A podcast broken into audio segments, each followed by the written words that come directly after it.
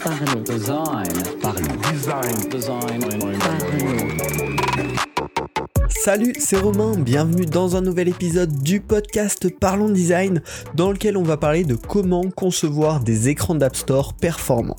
Euh, les écrans d'App Store, aussi appelés les screens ou les captures d'écran, ce sont tout simplement les images présentes sur la page de votre application, sur l'App Store d'Apple mais également l'App Store Android, euh, qui va tout simplement présenter visuellement le contenu de votre application.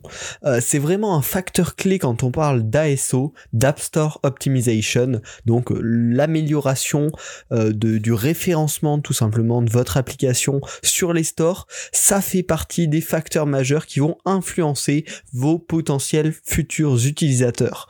Donc c'est vraiment important de travailler ces écrans-là. Euh, ce sont des images donc qui donnent un aperçu du produit au futur utilisateur. Il y a trois buts principaux quand on va réfléchir, quand on va concevoir ces écrans-ci. Le premier, c'est de donner envie. Donc il faut un visuel agréable, un visuel accrocheur pour motiver l'utilisateur, lui donner envie de tester votre produit digital. Le deuxième, ça va être d'informer sur les principales fonctionnalités. Donc montrer quelles features sont inclus dans le produit, quels sont ses gros avantages euh, en termes de fonctionnalités. Donc vraiment le côté concret, à quoi ça sert, comment ça va aider l'utilisateur. Et enfin, le troisième objectif de ces écrans-là, ça va être de se démarquer des concurrents. Donc ça, ça va être par le branding, en créant un lien de confiance dès ces premiers écrans.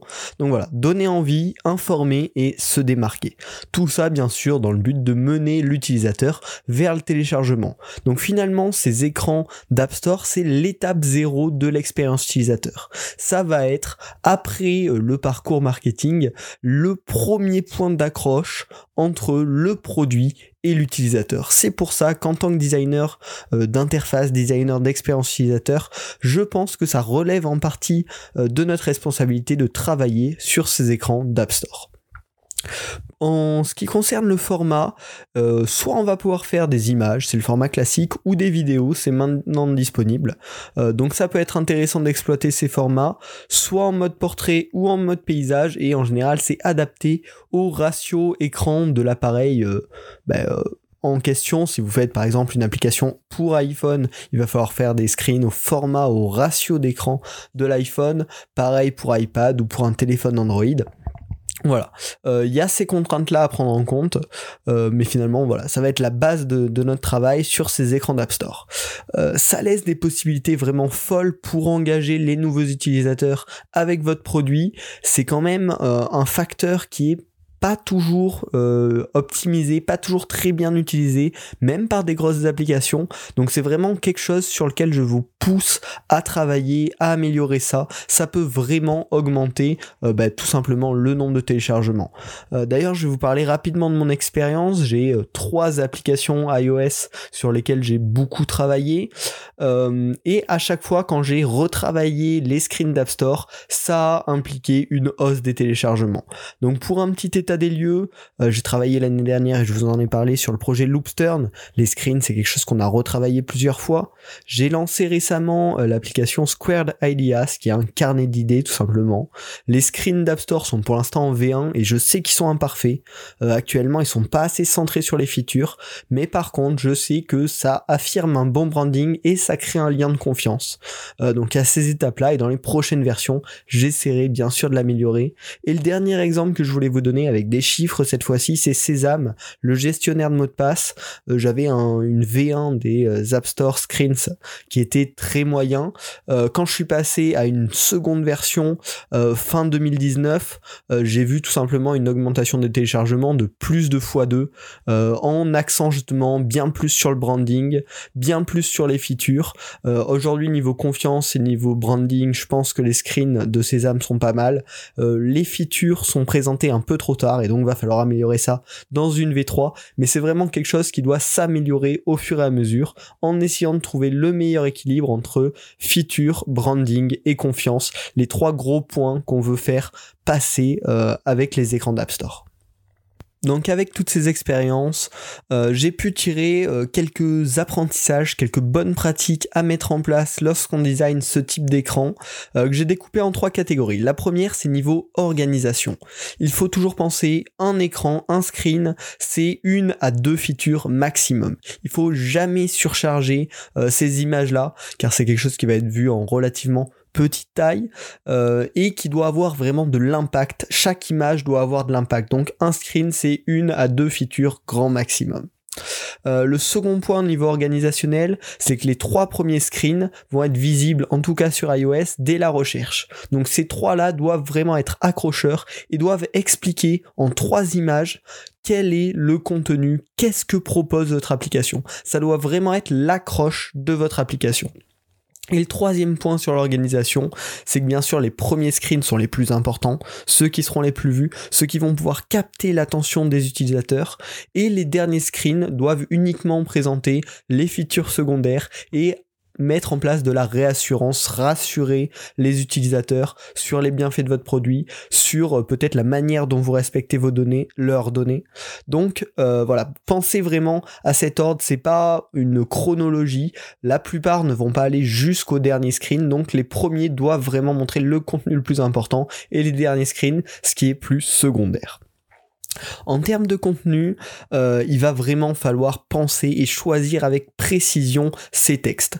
Euh, les textes doivent vraiment être limités à des titres pour la lisibilité.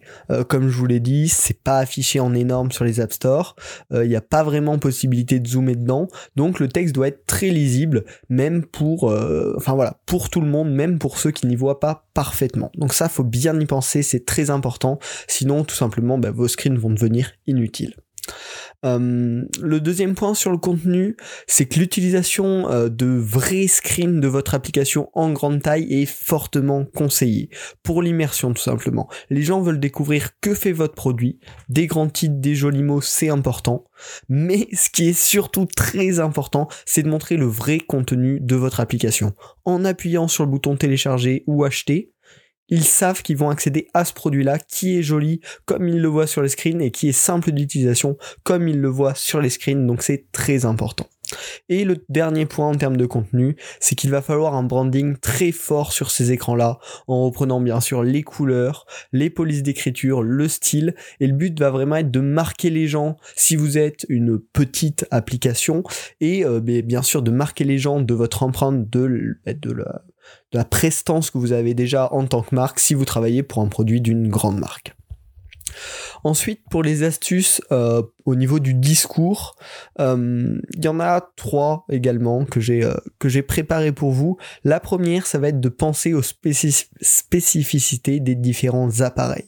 Si par exemple vous avez une protection biométrique sur les appareils équipés d'un système de reconnaissance faciale, il va, ça va être bien de leur proposer un screen présentant cette feature.